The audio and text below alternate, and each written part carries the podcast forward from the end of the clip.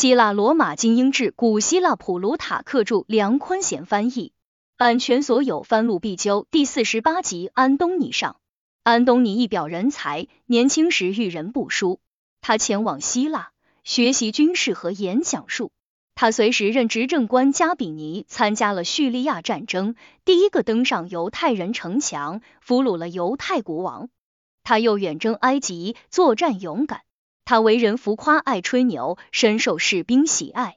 安东尼投靠凯撒，在凯撒的资助下当选保民官。他全力维护凯撒的利益，被赶出元老院。他乔装打扮，逃往凯撒军营，成为凯撒发动内战的借口。凯撒渡海追击庞培，他率援军及时赶到。帕萨洛斯之战，凯撒指挥右翼，他指挥左翼，成为除凯撒之外的二号人物。他为凯撒献上王冠，凯撒因民众反对拒绝接受。凯撒遇刺后，他提议赦免行刺者，化解了一场危机。他看到民众同情凯撒，便在凯撒葬礼上煽风点火。布鲁图等人离开罗马，他成为罗马的主人。沃大维回到罗马，要求继承凯撒遗产，与他爆发冲突。沃大维联手西塞罗，将他宣布为公敌。他战败，逃离意大利，投奔雷必达。他接管了雷必达的军队，率军回到意大利。沃大维抛弃西塞罗，与安东尼、雷必达结成寡头同盟。包括西塞罗在内的三百多名罗马人被作为公敌处死。他和沃大维在菲利皮打败布鲁图和卡修斯。沃大维返回罗马，他前往希腊和亚洲。他的心被埃及艳后克利奥帕特拉俘获。沉迷于享乐之中。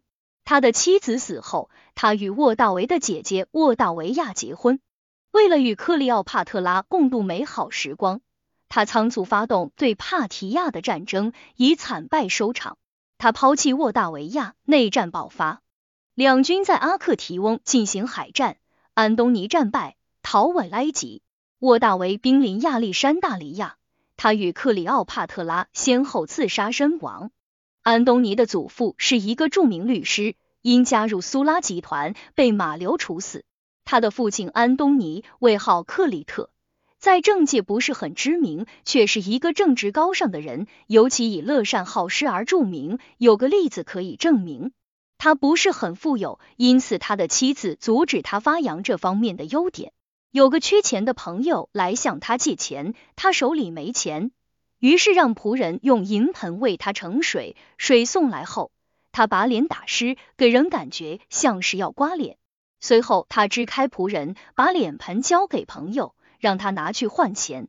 事后全家都被问遍了，他的妻子很生气，准备对仆人挨个搜身，他只好承认事情是他干的，求他原谅。他的妻子叫茱莉亚。出身于凯撒家族，是当代最高贵贞洁的女人。安东尼在她的教育下长大。老安东尼死后，她再嫁科尼略林图卢斯。林图卢斯因参加卡提林阴谋被西塞罗处死，这也许就是安东尼记恨西塞罗的最初原因。安东尼说，直到茱莉亚向西塞罗的妻子求情，林图卢斯的尸体才得以埋葬。但这显然不是事实。在西塞罗任执政官期间被处死的人，并没有人被剥夺下葬的资格。安东尼出落得一表人才，但非常不幸的是，他遇人不淑，交上了库里奥。此人耽于享乐，为了便于控制安东尼，便带着他饮酒作乐。他花钱大手大脚，年纪轻轻便欠下二百五十塔兰顿的债务。库里奥做了安东尼的债务保证人，他的父亲得知，将安东尼赶出家门。此后，安东尼短时间参与了克洛迪的暴力活动。克洛迪是当时最无法无天的政客，但是不久他就厌倦了克洛迪的疯狂，又害怕正在形成的强大的反克洛迪势力，于是离开意大利，前往希腊。在那里，他把时间花在进行军事训练和学习演讲术上。他的演讲风格被称为是亚洲式的，当时非常流行，也与他的浮夸作风十分相称，充斥着空话大话和对出人头地、前后不一的憧憬。在希腊待了一段时间以后，时任执政官加比尼邀请他参加自己的叙利亚战争。起初，他因不愿意以私人的身份服役而拒绝。在得到一份指挥骑兵的职位后，他随同前往。他第一次作战的对手是鼓动犹太人起来造反的阿里斯多伯洛斯。他第一个登上最高的工事，赶走了阿里斯多伯洛斯。此后，他又在阵地战中击溃了数倍于己的敌人，俘获了阿里斯多伯洛斯及其儿子。此次战争结束后，托勒密请求加比尼帮他夺回埃及王位，许以一万塔兰顿的酬劳。多数将领反对此事，尽管一万塔兰顿诱惑力不小，加比尼依然提不起兴趣。安东尼渴望建功立业，又想讨好托勒密，便一起劝说加比尼接受。所有的人都认为前往佩卢西翁的路是最凶险的，必须经过很深的沙海。沿着艾克雷格马和塞伯尼斯沼泽找不到饮用水。埃及人称这里为图蓬的出气口，实际上可能是红海的水渗入分开红海以地中海的狭窄地峡形成的。安东尼率领骑兵来到这里，不仅控制这里的通道，还占领了佩卢西翁，俘虏了这座大城市的守军，为大军打开了通往胜利的大门。连他的敌人都从他对荣誉的渴望中获益。托勒密进入佩卢西翁后，出于对埃及人的愤怒和鄙视，准备将他们全部杀死，为安东尼所制止。在所有大小战斗中，他都表现出个人的勇敢和指挥才能。特别是有一次，他迂回攻击敌人的后裔，保证了正面进攻的胜利，为此他获得了嘉奖。他对阵亡的阿克劳的仁义之举也备受关注。二人从前就相互认识，如今被迫以死相搏。阿克劳死后，安东尼找出他的尸体，葬以王里。他因此在亚历山大里亚人中间大名鼎鼎。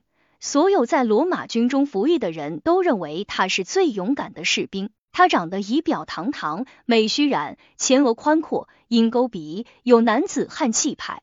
令人联想到绘画和雕刻中大力神的脸。还有一个古老的说法，安东尼家族是大力神之子安东的后代。为了让这个说法更可信，他把自己打扮的更像大力神。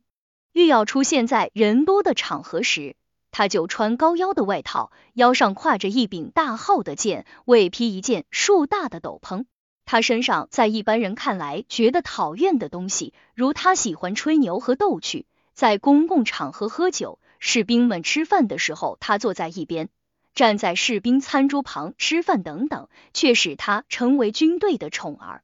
在情场上，他也非常讨人喜欢。他帮过许多朋友的忙，对别人的嘲讽满不在乎。他生性慷慨，对朋友和士兵出手大方，这在从政之初对他帮助很大。做了大官之后，给他带来了长时间的好运。尽管他干过无数的蠢事，我想在这里举个例子。他命令付给他的一个朋友二十五万德纳里，罗马人用德奇来表达这一数字。他的管家对这么大的数目感到惊讶，便在他要经过的地方把银子堆成一堆。安东尼看到这堆银子，便问怎么回事。管家回答道：“这是你下令付给你朋友的钱。”安东尼看出管家的用意，便道。我以为德奇要比这多得多，这一点太少了，再加一倍。不过这是后来发生的事。罗马最终分裂成两大敌对派系，贵族党派加入留在罗马的庞培阵营，平民党派求助于凯撒。当时凯撒正拥兵住在高卢，安东尼的朋友库里奥已经变换党派，投靠凯撒，便把安东尼已引入凯撒阵营。靠着自己的口才和凯撒的金钱，安东尼赢得了民众的好感，得以当上保民官，继而又当上占卜官。安东尼在官场的成功立即为凯撒带来了巨大的好处。首先，他反对执政官马克卢斯将已经征召的军队交给庞培指挥，并授予庞培征召新的军队的权利。另一方面，他命令将这些军队派往叙利亚。增援正在与帕提亚人作战的毕布鲁斯，禁止任何人为庞培效力。其次，当元老院禁止接受并宣读凯撒的来信时，他利用职务之便将来信向民众宣读，许多人因此改变了主意，认为凯撒在信中所提的要求公平合理。最后，两个问题被摆在元老院面前：一个，庞培是否愿意解散他的军队；另一个，凯撒的军队是否解散。一部分人赞成前者，除极少数外，大部分人都赞成后者。安东尼站起来问道。如果庞培和凯撒都把军队解散，大家是否同意？这一建议得到了绝大多数人的支持，他们对他大声喝彩，要求将这一建议付诸表决。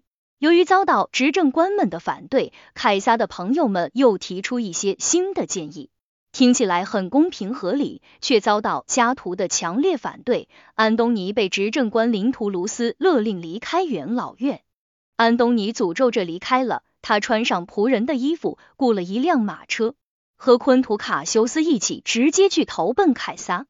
他们一到军营，立即宣称在罗马毫无秩序或者公正可言。保民官在云老院被剥夺了发言权，说公道话的人会遭到驱逐，有性命之忧。有鉴于此，凯撒兵发意大利。据说西塞罗因此在他的《菲利匹克》中说道。如果说海伦挑起了特洛伊战争，那么安东尼就是内战的祸首，但这纯粹是污蔑。凯撒性格可没有这么懦弱，见到安东尼和卡修斯穿着破衣烂衫，坐着租来的马车跑到他的军营来避难，没有早早的定下计策，一怒之下就发动一场内战。对于一个需要借口来发动战争的人来说，这可是天赐良机。真实的动机与从前促使亚历山大和居鲁士与人类为敌的动机一样，是他们内心对建立一个大帝国的渴望，以及成为全世界最有权势人物的野心。对于他而言，要做到这一点，就必须扳倒庞培。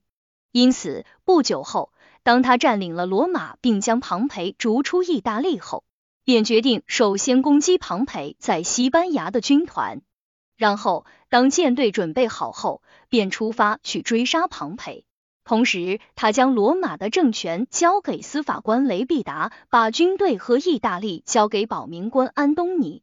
安东尼与士兵们一起训练，大多数时间和他们生活在一起，尽己所能送给他们礼物，很快就得到士兵们的欢心。但是他和其他人的关系却不怎么好，他懒得听受害人的告诉。对请愿者很不耐烦，他和别人妻子的关系也常常为人诟病。简言之，凯撒迄今为止的所作所为绝不像个暴君，他的政权名声不好，完全是他的朋友们造成的。在这些朋友中，安东尼获得最大的信任，所犯的错误也最大，因此应该负的责任也最大。然而，凯撒从西班牙回来时，无视对安东尼的所有指控。他也没有理由抱怨安东尼在为他作战时缺乏胆量、体力或者军事才能。他在布林迪西登船，率领少数军队横渡伊奥尼亚海，打发船只返回，命令安东尼和加比尼将士兵装上船，全速开赴马其顿。时值冬季，风高浪急，加比尼不敢出海，带着军队绕远走陆路。但是安东尼更害怕凯撒会被敌人优势兵力所打败，他用小船击退了率舰队在布林迪西港出口处逡巡的利伯，趁机将两万名步兵及八百名骑兵装船出海。敌人发现后紧紧追赶，一阵猛烈的南风掀起巨浪，使得敌人的战舰寸步难行。他因此得救，他的船只却被风刮到一处悬崖峭壁下。眼看无处可逃，突然风向转为西南，风从陆地往大海吹。安东尼安全出海，岸上遍布敌舰的残骸，不少追赶的敌舰被刮向悬崖，撞成碎片。敌人许多人员和物资落入安东尼之手。他还占领了利索斯镇。由于及时得到这么大一支增援部队，凯撒信心大增。战斗一场紧接一场进行，在每一次战斗中，他都有出色的表现。他两次制止了军队的溃逃，率领他们冲杀回去，赢得胜利。所以他在军中的声望仅次于凯撒，绝非偶然。在帕萨洛斯大决战中，凯撒亲率右翼，命安东尼负责左翼，把他看作是自己手下最好的将领，他在凯撒心目中的位置由此可见一斑。战后，凯撒就任独裁官，继续追击庞培，指派安东尼为骑兵总管。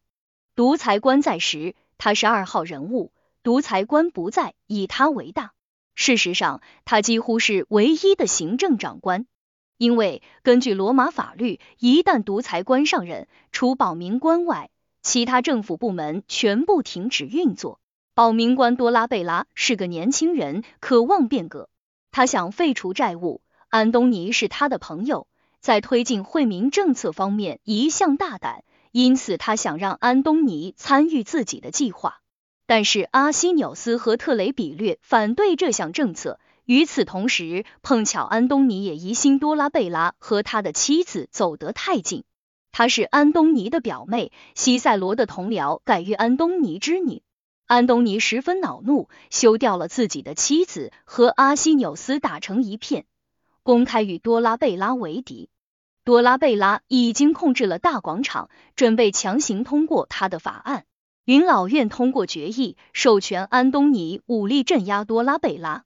他向多拉贝拉发起攻击，杀死了对方一些人，己方也损失了一些。他的这一行为使他失去了平民的好感。对于地位较高、品行端正的人们而言，他的私生活就像西塞罗所说的骇人听闻。他花钱无度，滥情，白天睡觉或者淫乐，夜里饮宴或者看戏，和戏子小丑们狂欢作乐。据说在喜剧演员西皮亚斯的婚宴上，他喝了一整夜。第二天早上，他需要对民众发表演讲，由于饮酒过度，他当众有吐。一个朋友用自己的衣服帮他接着。演员赛吉对他的影响最大。女演员库特里斯很受宠，当他出行时，他会坐轿跟着，装备比起他母亲来毫不逊色。人们对他的一些做法感到震惊。他随身携带金杯、银盏这些更适合游行而非旅行时使用的器物。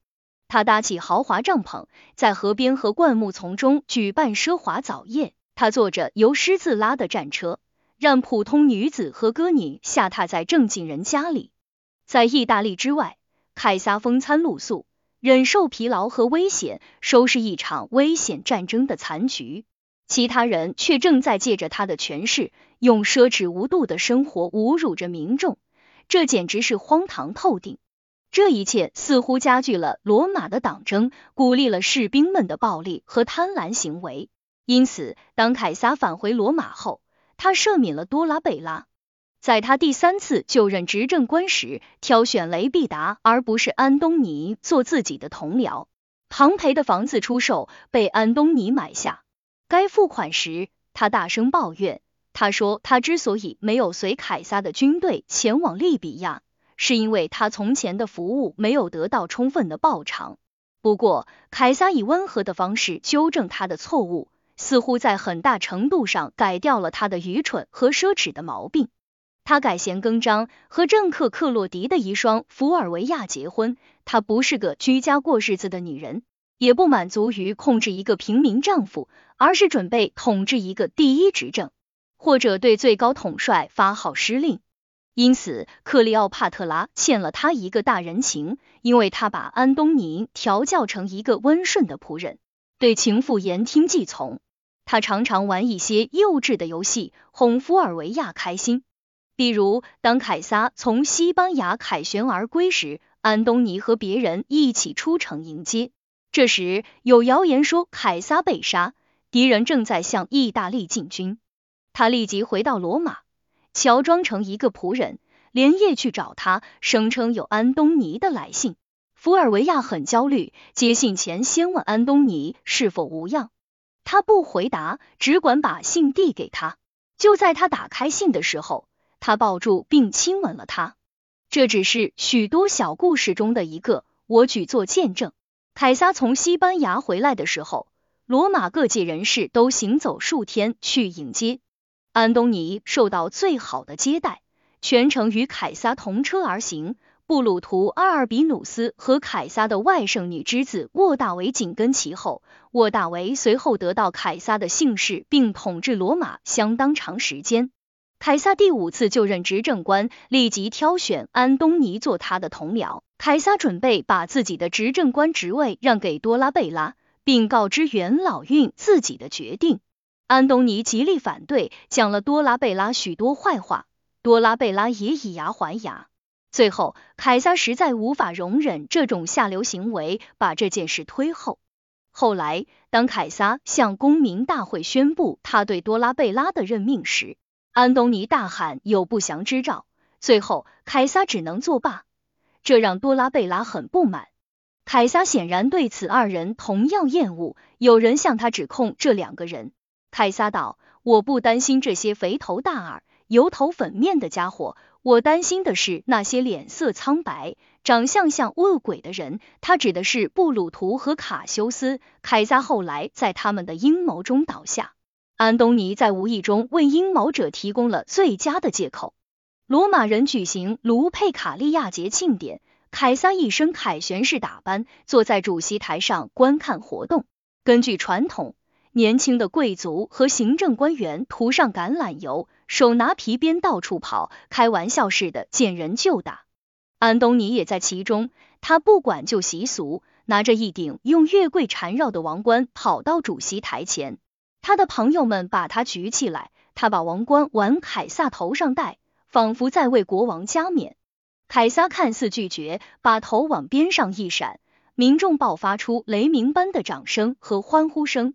安东尼在世，凯撒再次拒绝，双方僵持了一段时间。安东尼的请求只得到一些朋友寥落的鼓励，凯撒的拒绝获得了民众普遍的喝彩。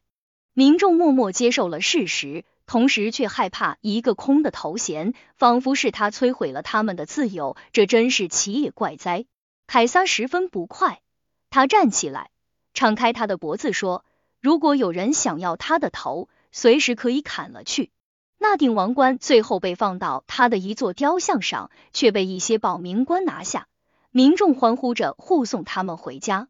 不过，他们为凯撒所记恨，被剥夺了职务。这些插曲极大的鼓舞了布鲁图和卡修斯，在挑选可靠的朋友参与这项暗杀活动时，他们考虑到安东尼，除特雷波尼外，其余的人都同意加上安东尼。特雷波尼告诉大家，在最后一次出城迎接凯撒时，安东尼和他一起出行，并住在同一帐篷里。他曾经小心的透露出几个字，安东尼会意了，没有做任何表示。也没有告诉凯撒，而是一直保守着秘密。阴谋者又提出应该将安东尼同凯撒一起杀掉，但是布鲁图不同意。他坚持认为此次行动的目的是捍卫权力和法律，必须维护行动的纯洁性，不得有任何非正义的行为。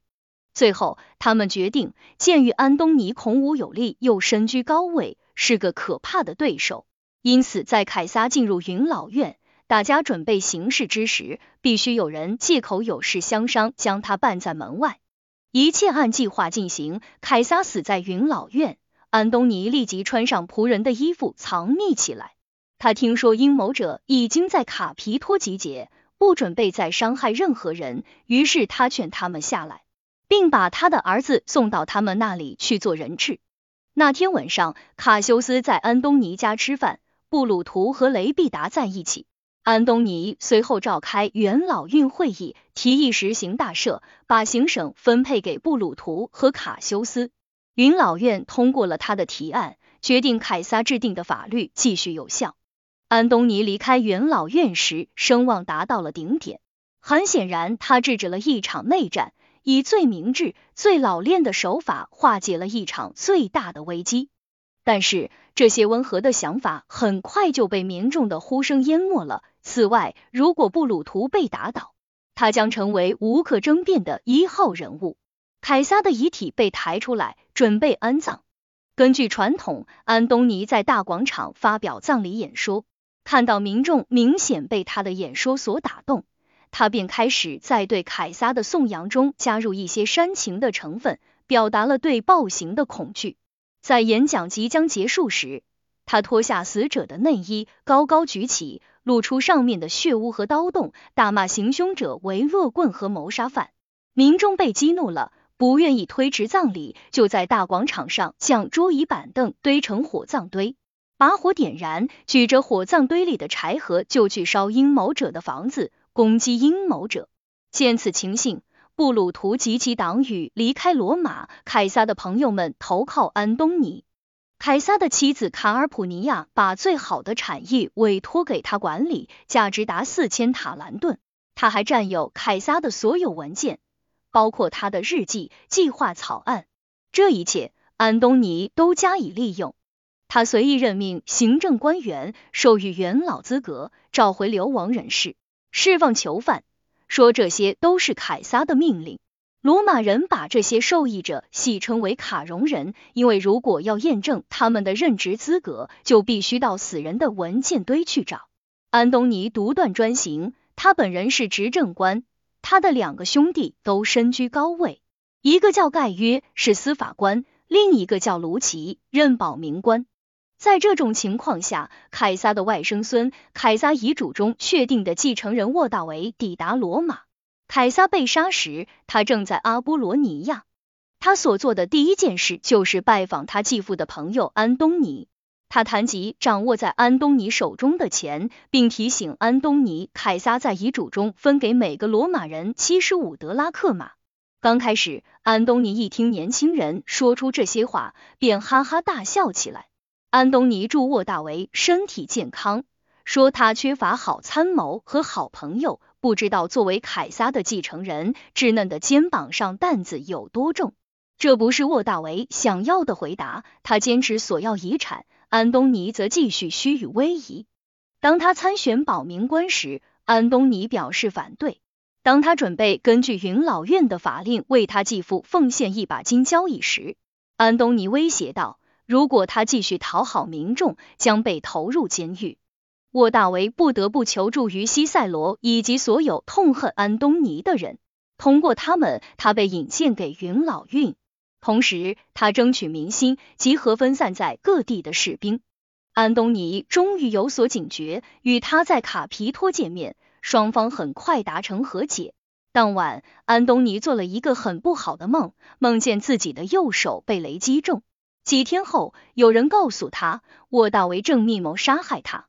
沃大维做解释，安东尼根本不信，二人的敌意加深，每个人都匆匆跑遍意大利，重金收买分散在各处的士兵，抢在对方前面，将尚未被遣散的士兵纳入自己的麾下。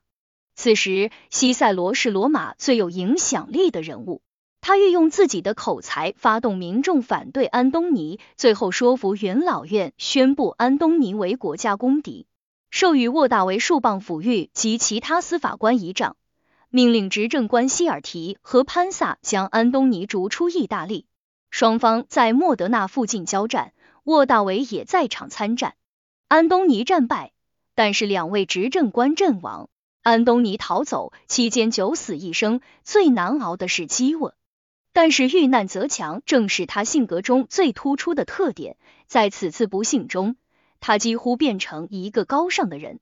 当人们遇到重大灾难时，一般都会辨别什么是对的，什么可以做。但是，只有极少数人在这种危机时刻有能力服从自己的判断，趋利避害。许多人由于性格懦弱，破罐子破摔，彻底丧失判断力。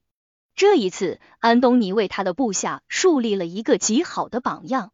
他刚刚离开奢华的温柔乡，毫不费力的跟着士兵们一起饮脏水、吃野果、食草根。据说他们甚至还啃食树皮。在翻越阿尔卑斯山时，他们甚至食用从前没人愿意碰的动物。他的计划是到山的那一边去，加入由雷必达统帅的军队。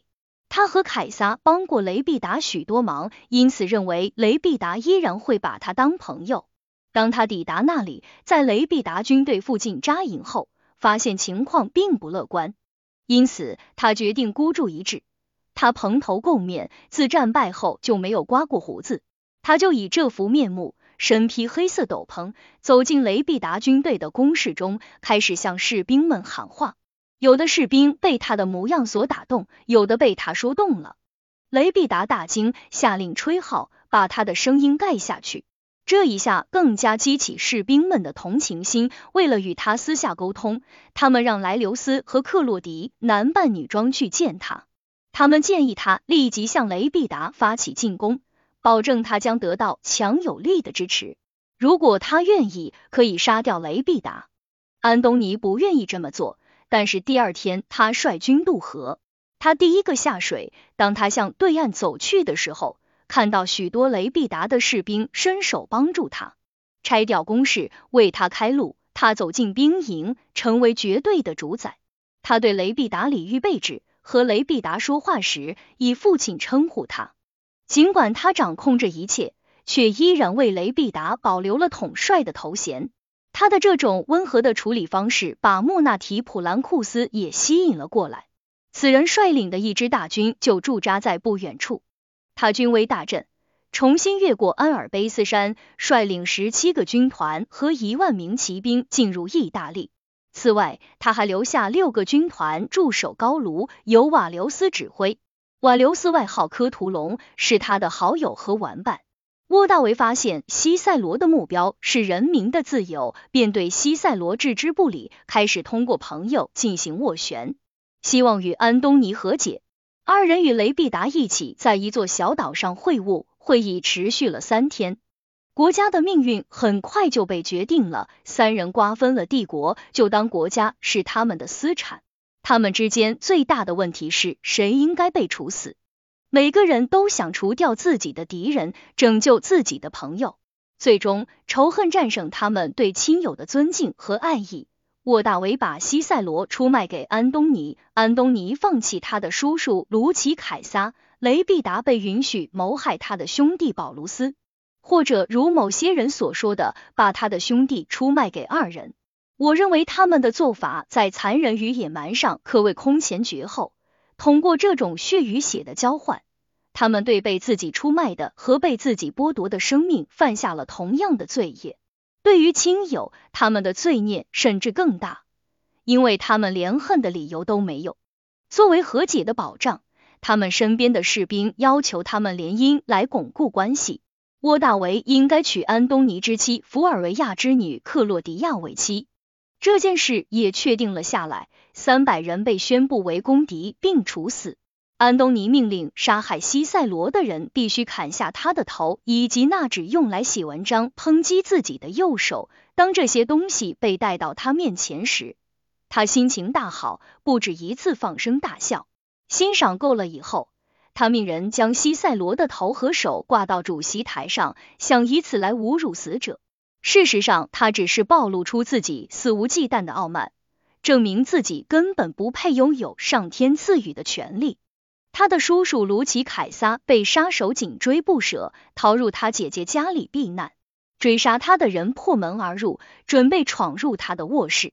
他挡在门口，张开双手大叫道：“想杀卢奇凯撒，除非先杀掉你们将军的母亲。”就这样，他救了自己的兄弟一命。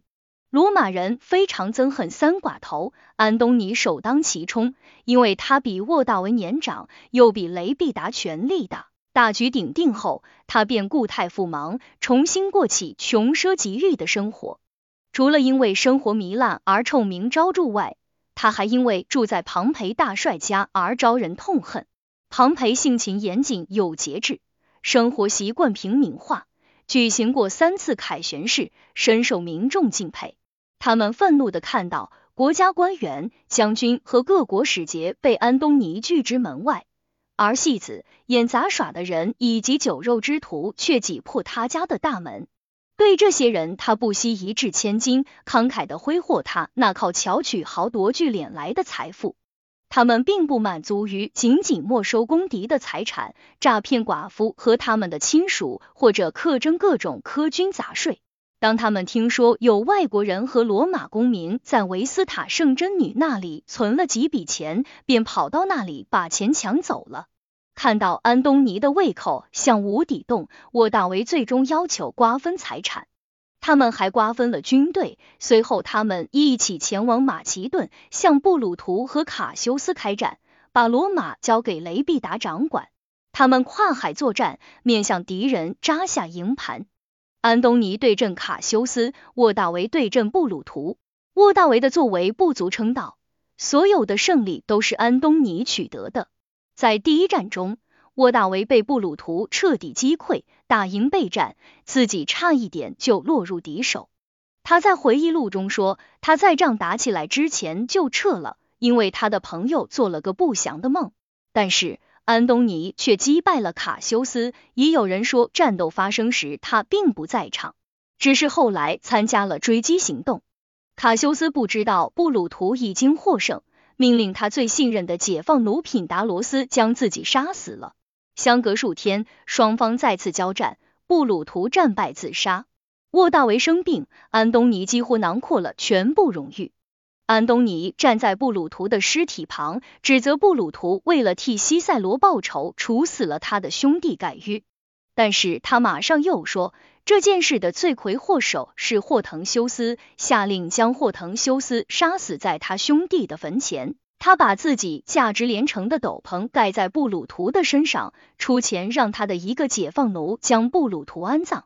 安东尼后来了解到，此人并没有将斗篷连同尸体一起下葬，还截留了一大部分举办葬礼的钱，于是把他处死了。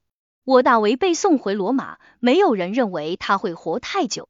安东尼率领一支大军进入希腊，想向东方的省份克征税款。他们曾经答应每一个士兵将获得五千德拉克马的报酬，看来只有靠横征暴敛才能筹到这么一大笔钱。不过一开始他对希腊人还是很讲道理和客气的，他听有学问的人辩论。看运动会，参加宗教仪式，以此自娱。在司法方面，他讲求公平，喜欢被看作是热爱希腊的人。他最喜欢被称为雅典热爱者，给这座城市送去了大量礼物。梅加拉人想让他知道他们也有东西给他看，便请他前往参观他们的元老院。他仔细查看了一番，当他们问他有什么想法时，他说不是很大。却十分破旧。同时，他命人前去巡视德尔菲的阿波罗神庙，给人感觉他准备进行修缮。事实上，他也是这么对云老院宣布的。他把罗奇肯索里努斯留在希腊，自己前往亚洲，把黑手伸向储藏在那里的财富。国王们候在他的门口，王后们在他面前争艳，或者比谁送给他的礼物最值钱。就这样，正当沃大维在罗马被骚乱和战争搞得焦头烂额之际，安东尼却在享受着和平时光，无所事事。他故态复忙，过起了醉生梦死的老日子。琴师阿纳瑟诺、笛手舒托斯、舞者梅特罗多罗以及一干亚洲戏子，在放荡和淫乱方面，比起那股来自意大利的瘟疫，有过之而无不及。把个宫廷搞得乌烟瘴气、穷奢极欲、毫无底线，整个亚洲就像索福克勒斯笔下的那座城市，一时间乡音袅袅，熏人醉仙，乐悠悠发怨声。当他进入以弗所，女人们扮成酒神，男人和男孩们扮成精灵和牧神迎接他。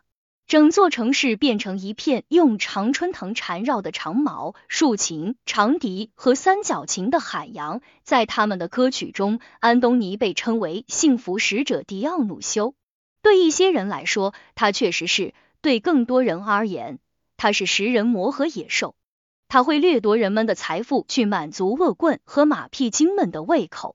这些人有时索取活人的家产，声称他们已经缘故，取得占有他们财产的许可证。他的厨子为他做了一顿非常精美的晚餐，作为奖赏，他把一个马格尼西亚人的房子赏赐给他。最后，就在他准备向亚洲第二次征税时，胡布里亚大胆的替这些城市说话了。他巧妙的以安东尼可以接受的方式告诉他。如果你可以在一年里收取两年的功夫，你也一定可以一年给我们两个夏天和一对收获的季节。他坦率而大胆的告诉安东尼，亚洲已经被他征走了二十万塔兰顿。如果你没有拿到钱，那你应该找你的税务官去要。如果你拿到了却花完了，那我们就完蛋了。一席话点醒梦中人，安东尼对以他的名义所做的事大多一无所知。这并不是因为他太懒，而是因为他对身边的人太轻信。他性格单纯，认识自己的错误很慢，可一旦发现，他就会极度悔恨，马上请求被害人原谅。他补偿自己的过错非常大方，惩罚也十分严厉，而他的大方远胜于他的严厉。他挖苦起人来很刺耳，极具侮辱性，但是这种情况随时会被机智的反驳所冲淡。他喜欢挖苦别人，被别人挖苦也不懊恼。这种口无遮拦的风格确实给他带来了许多大麻烦。他从来没有想到那些说话娓娓动听的人会在大事上欺骗他，也不知道那些寄生虫们常常把大胆的表达混合在奉承话中，就像制作甜食的人为了让人百吃不腻，而在甜品中故意掺杂辛辣的味道一样。这些人在餐桌上故意说一些放肆的话。目的就是要让他们的云宁之词听起来没有讨好的味道，完全可信。他的脾气就是这样。当他爱上克利奥帕特拉时，最后也是最大的灾难降临到他的头上。他人性中迄今为止一直沉睡的疯狂的激情被唤醒、窒息，并最终摧毁了他尚存的、仍在挣扎的善和良好的判断力。他是这样落入陷阱的。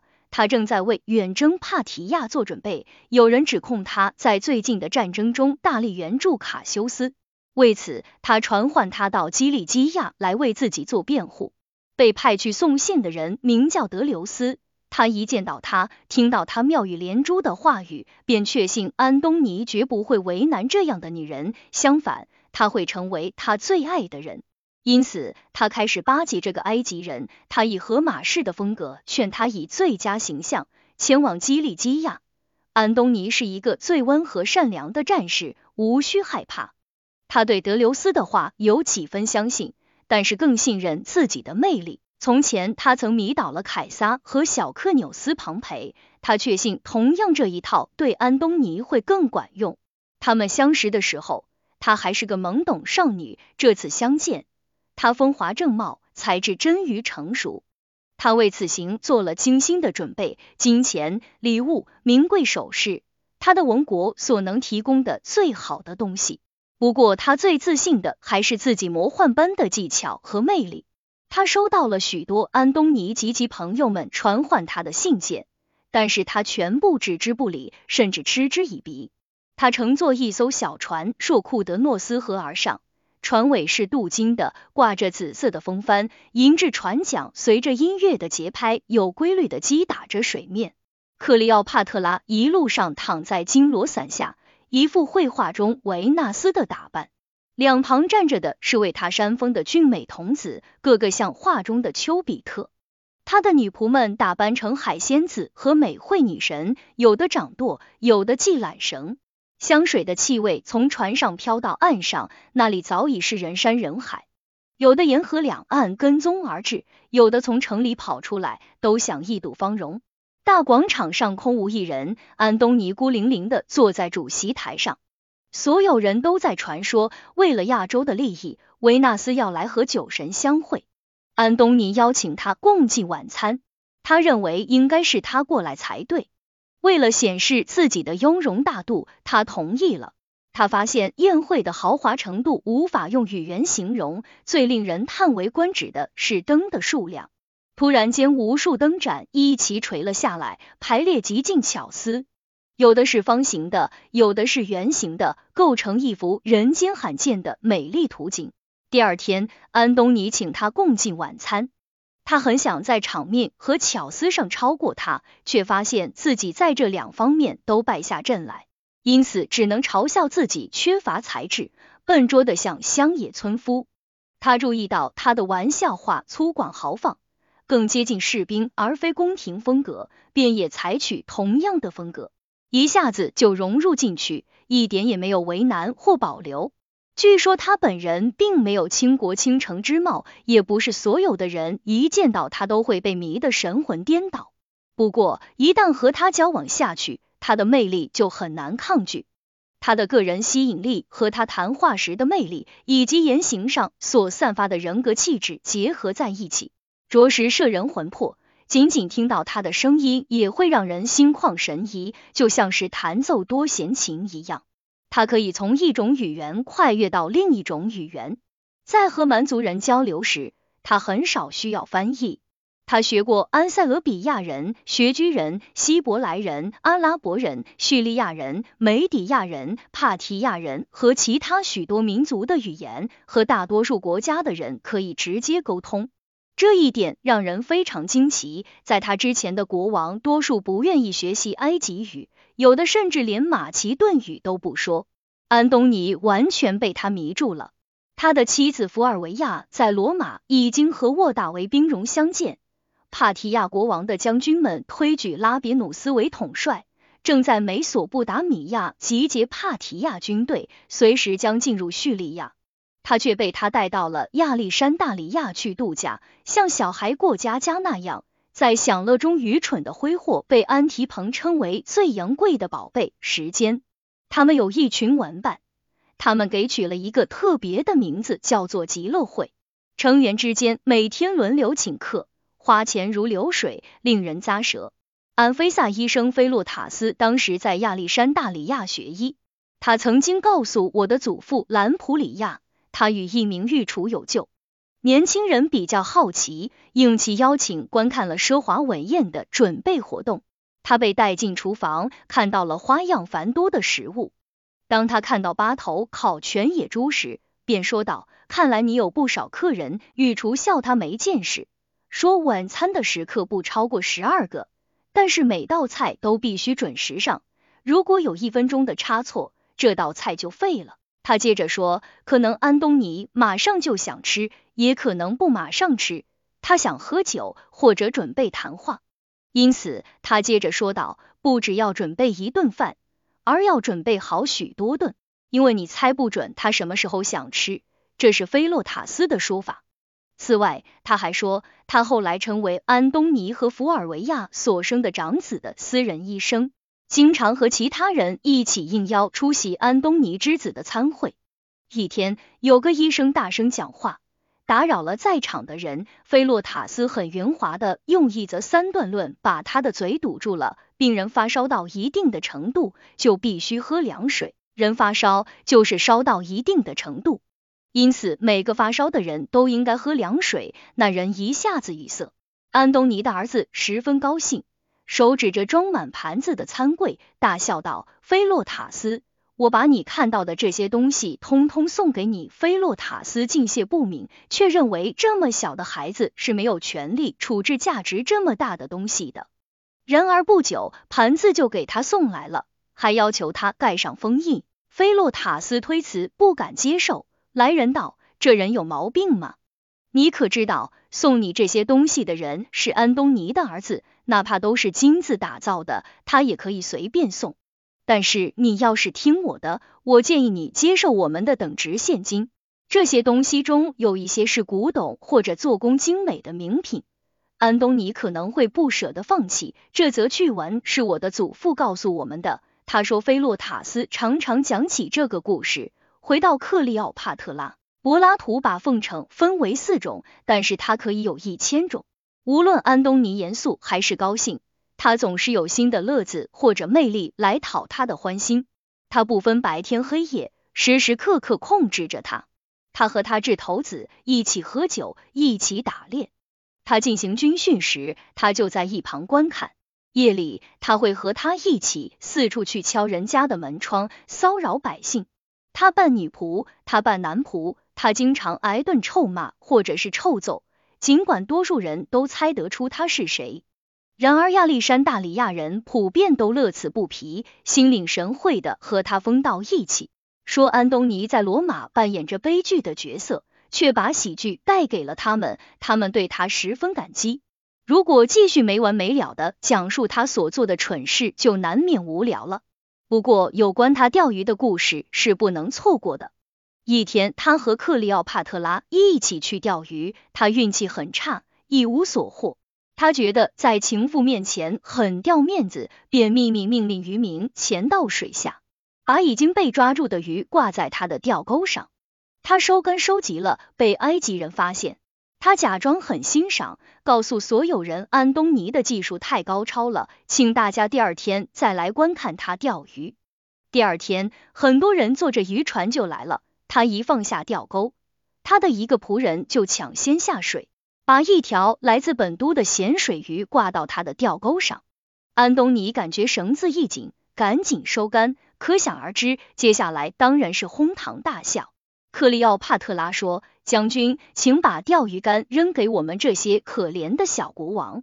你要钓的是城市、行省和王国。”正当他沉溺于这些幼稚的游戏之中不能自拔之际，有人送来两份急件，一份来自罗马，报告他的兄弟卢奇和他的妻子福尔维亚在发生多次争吵后，联手与沃大维交战，丧失了一切，现已逃出意大利。另一份带来的消息也没有好多少。拉比努斯正率领帕提亚人横扫从以弗所和叙利亚，直到吕底亚和伊奥尼亚的亚洲地区。好不容易，他才从沉睡中醒来，抖掉一身的酒气，出发去进攻帕提亚人，前锋直抵腓尼基。但是他接到了福尔维亚充满哀伤的来信，便率二百艘战舰掉头驶向意大利。一路上，他接收了从意大利逃出来的朋友，终于明白福尔维亚是战争的始作俑者。她是个不安分且十分大胆的女人，想通过把意大利翻个底朝天，迫使安东尼离开克里奥帕特拉。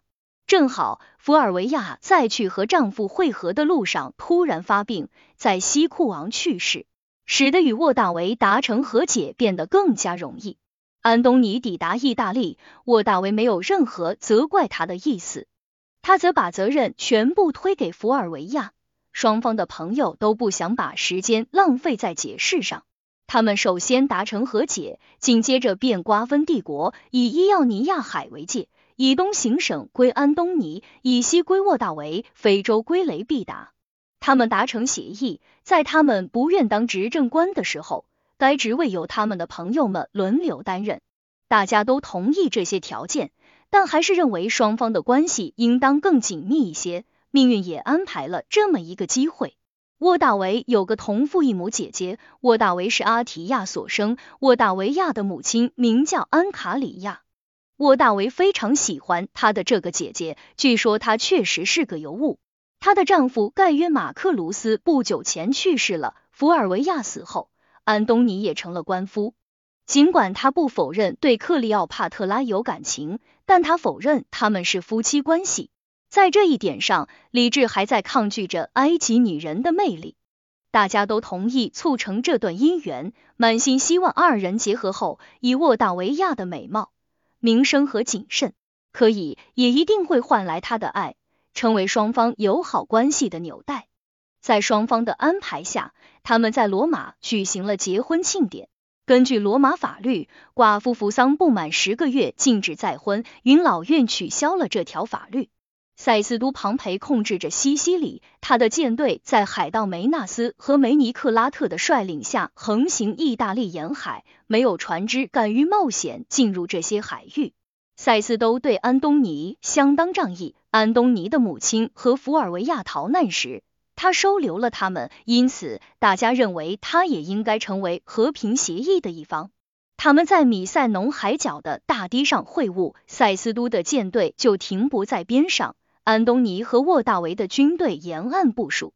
三方同意塞斯都拥有西西里和撒丁岛的统治权，条件是扫清海盗，每年输送若干数量的粮食到罗马。达成协议后，他们相互做东，招待各方。他们抽签决定，庞培第一个做东。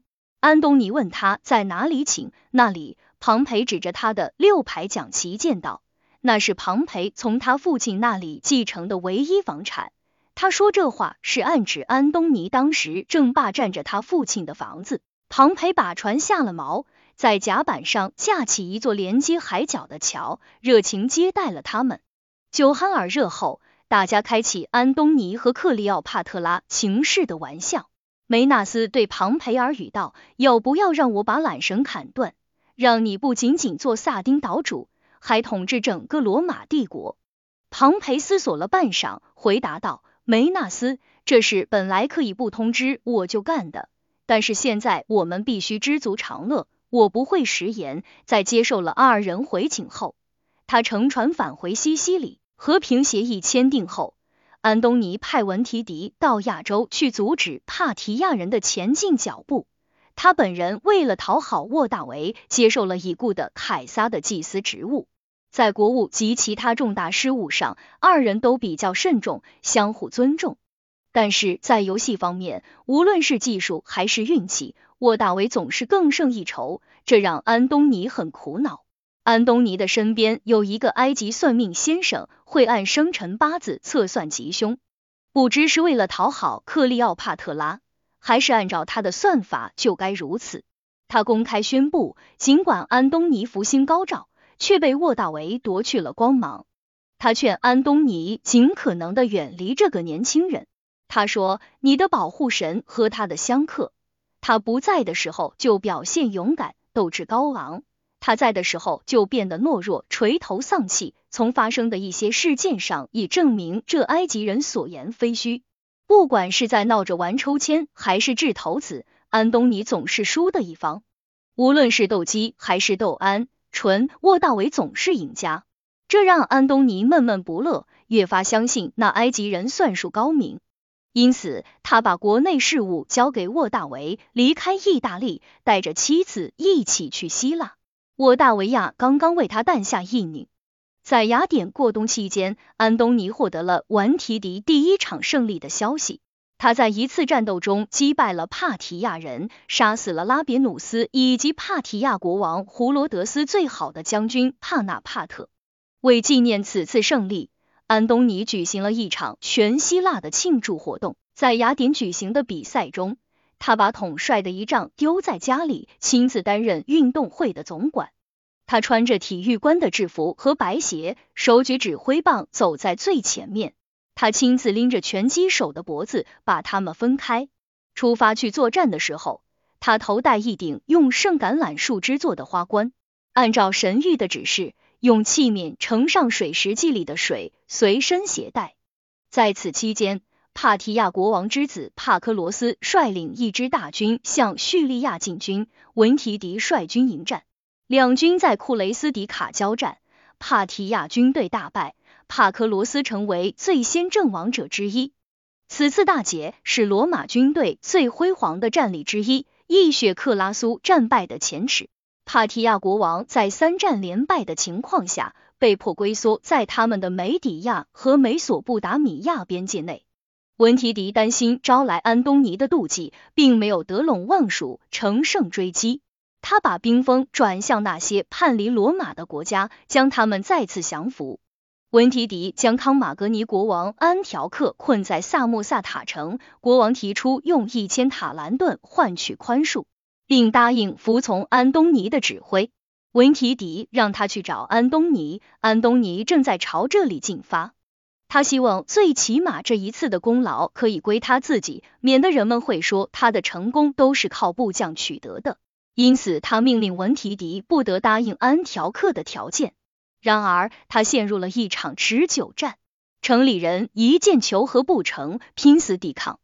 最终，安东尼见自己无所作为，对当初没有接受对方条件的做法又羞又悔，最终乐得以赔款三百塔兰顿为条件，接受安条克的求和。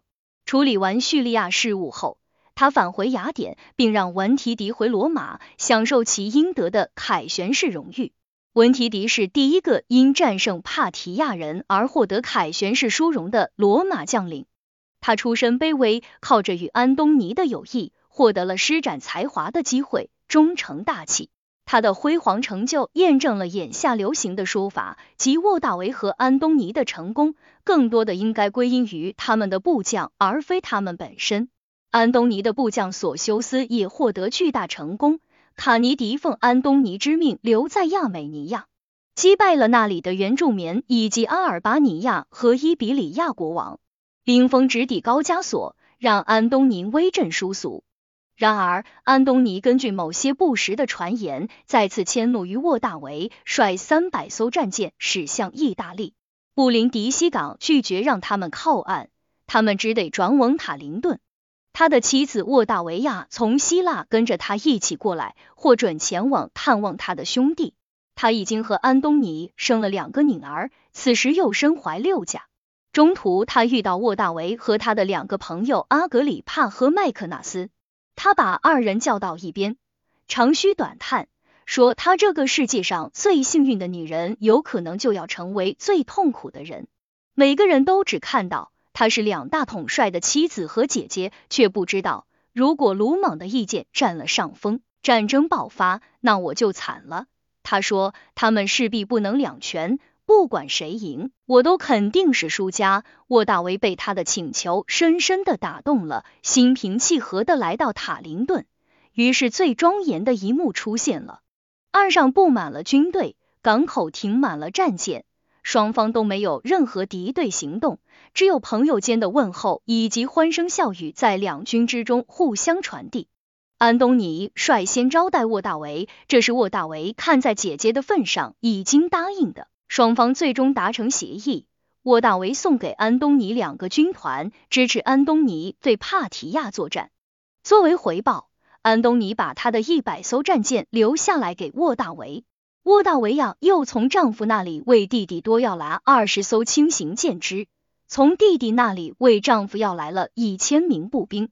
二人友好分手，沃大维立即出发去攻打控制西西里的庞培。安东尼把自己的妻子、孩子以及他和前妻福尔维亚的孩子托付给沃大维照看，自己启程前往亚洲。但是那个已经蛰伏了很久的霍根对克里奥帕特拉的爱，尽管此前因为有更重要的事情要考虑，似乎已经被挤进遗忘的角落。随着安东尼离叙利亚越来越近，又开始死灰复燃了。最后，就像柏拉图所说的那匹桀骜不驯的灵魂之马那样，他不听任何忠言，挣脱缰绳，派方太尤斯卡皮托到埃及，将克里奥帕特拉带到叙利亚。他刚一到，他立即送上大礼，包括腓尼基、科勒叙利亚、塞浦路斯、基利基亚大部。产香料的犹太地区，纳巴泰人居住的延伸到大海的那部分阿拉伯地区，安东尼的这种大康国家之凯的做法引起了罗马人的极大不满。尽管他在许多大国中培植了一些个人势力，也剥夺了许多国王的王位，比如他将犹太国国王安提戈诺斩首，开创了以这种方式处死国王的先例。但是比起他对克里奥帕特拉的尊崇给罗马人带来的羞辱，这一切简直微不足道。他们的不满又因为一件事而加重了。他承认他所生的一对孪生孩子是他的，为他们取名亚历山大和克里奥帕特拉，还给他们分别取外号叫太阳和月亮。不过他很擅长闻过是非，他会说罗马帝国的伟大之处不在于索取，而在于给予。高贵血统通过产生新的世系和大量的国文而得到延伸。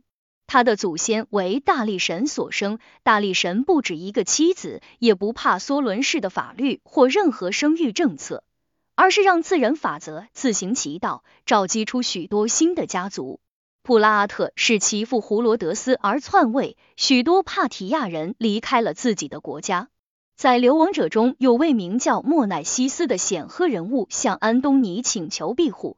安东尼认为他的情况和贴米斯多克利近似，因此也学波斯大王宽宏大量，将拉里萨、阿雷托萨和从前叫做班布克的耶拉波利斯三城送给了他。但是不久后，帕提亚国王召他回去，发誓保证他的安全。安东尼很乐意让他回去。希望让敌人错误的以为和平还将继续，打普拉阿特一个措手不及。他只向对方提出一个要求，他们必须送回克拉苏被杀时缴获的罗马军旗以及依然健在的俘虏。办完此事后，他将克里奥帕特拉送回埃及，行军穿过阿拉伯和亚美尼亚。他集结军队，发出总动员令，许多同盟国国王也前来效力，他们人数众多。其中实力最强的是亚美尼亚国王阿塔巴泽，他率领六千名骑兵和七千名步兵参战。罗马军队有步兵六万，一万名西班牙和高卢骑兵也被算作是罗马军队。其他国家共有步骑兵三万。如此宏大的准备，连远在巴特里亚的印度人都惊动了，整个亚洲为之震动。但据说是由于克利奥帕特拉的缘故，这一切准备全都付诸东流。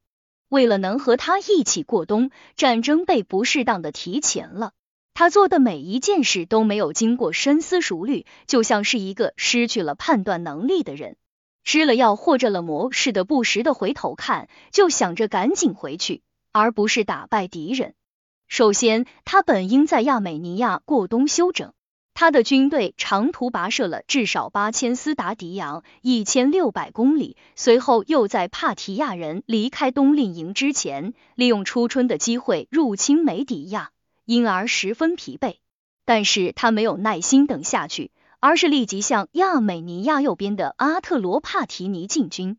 蹂躏了该国。其次，他行动太匆忙，把工程所必需的设备落在了后面。这些设备用三百辆车运输，其中包括一部八十英尺、二十四米长的撞程机。平时随营移动，任何一部设备一旦丢失或损坏，都将无法修复或者还原。因为上亚细亚的行省出产的木材在长度和硬度上都不符合要求。只因为这些东西影响了前进速度，他就把他们统统扔在后面，留下一支军队照看，由运输官斯达提亚努斯负责指挥。他围攻梅底亚国王的重要城市普拉阿塔，王后和他的孩子们住在那里。很快他就发现把工程设备留在后面是一大失策，但是他并没有纠正错误，而是面对城墙堆起一座土丘，既费时又费力。普拉阿特率领一支大军杀了过来。当他得知工程设备被留在后面时，便派出强大的骑兵，杀了斯达提亚努斯个措手不及，将他连同他的一万名士兵杀死，摧毁了所有设备，包括波勒蒙国王在内的许多人被俘。开局不利，极大的打击了安东尼军队的士气。这场战争的主要鼓动者亚美尼亚国王阿塔巴则认为罗马人前景不妙，于是将自己的军队撤走了。帕提亚人则士气大振，向围城的罗马军队杀来，屡屡发起挑战。安东尼担心，如果让自己的军队无所事事，士气将进一步崩坏，于是调集所有的骑兵、十个军团和三个重装禁卫军大队外出征集粮草。想把敌人吸引过来，在对己方有利的情况下决战。经过一天的行军，他发现帕提亚军队就在他周围逡巡，随时准备向他发起进攻，便下令在营中挂出战斗标记，同时又做出要回营的样子。他开始率军经过敌人阵地，帕提亚军队摆出半月阵型。安东尼命令骑兵在军团一靠上来，可以为他们提供支援时，向敌人发起进攻。帕提亚人站在那里，看着罗马军队从他们面前经过。罗马人军纪严明，排与排之间保持同样的距离，手举长矛，秩序井然，鸦雀无声，令人赞叹。突然信号发出，骑兵都转身，大喊着冲向帕提亚人。弯弓射箭已经来不及，但帕提亚人还是勇敢迎战，步兵军团也大喊着冲了过来，同时敲击着手中的武器，把对方连人带马都吓坏了，再也无法坚守阵地。安东尼紧追不舍，希望能毕其功于一役。步兵追击了五十斯达迪扬，十公里，骑兵距离三倍于此。全部战果不过是抓了三十名俘虏，杀敌八十。大家全都泄了气，觉得即便是打了胜仗，得到的好处也不大。可一旦战败，就像工程设备被抢的那一仗，却要承受惨重的伤亡。第二天，他们整理好辎重，返回普拉阿塔大营。路上，他们遇到了敌人的零星部队，越往前走，敌人越多，最后是敌人的主力，一支秩序井然的生力军。他们从四面八方向罗马军队发起攻击，罗马人费了很大力气才抵达大营。安东尼发现他的手下在梅底亚人的进攻下陷入恐慌，已经将土丘放弃了。安东尼决定对他们施行十一斩，即将士兵分为十人一组，经抽签，每组处死一人。他又下令给其余的人分发大麦，而不是小麦作为口粮。现在交战双方都苦不堪言，对安东尼来说，战争的前景更加可怕。他已经很难在不付出巨大伤亡的情况下筹措到粮草，担心自己的军队会陷入饥荒。普拉阿特同样忧心忡忡，担心罗马人坚持围城。秋分已过，天气转凉。他知道他的士兵绝不愿意在冬季露营，一旦战事拖入冬天，他必被自己的部下所抛弃。为防止出现这种局面，他采用了如下欺骗手法：他命令最为罗马士兵所熟悉的部下，对于筹措粮草的罗马士兵不要逼得太紧，让他们带走一些给养，同时还要夸他们勇敢。说他们的国王绝不会毫无理由的认为罗马人是全世界最勇敢的士兵，然后他们一有机会就靠近罗马人，开始骂安东尼死心眼，说普拉阿特最想要的就是和平，想放这么多勇敢的士兵一条生路。可是安东尼太不识相，非要坐等严冬和饥荒两大敌人的到来。到时候，即使帕提亚人有心帮忙，罗马人想逃也逃不掉。安东尼听到多方汇报，心中开始有了希望。不过，他首先得问清楚这些话是不是奉帕提亚国王之命说的，才会决定是否派人去给帕提亚人回话。他得到了肯定的回答，不由得他不信，于是就派他的朋友去向帕提亚人索要被缴获的军旗和俘虏。担心自己要是什么都不提，会被认为是急于撤退。帕提亚国王让他别为军旗和俘虏操心，只要他想撤退，他们将保障他的安全。在花了几天时间收拾辎重后，他拔寨启程。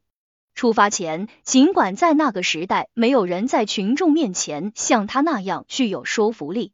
也没有人像他那样善于激发士气，他却因为羞愧难当，没有勇气向士兵们发表讲话，而由多米提埃诺巴布代劳。一些士兵对此则有怨言，认为这是对他们的鄙视。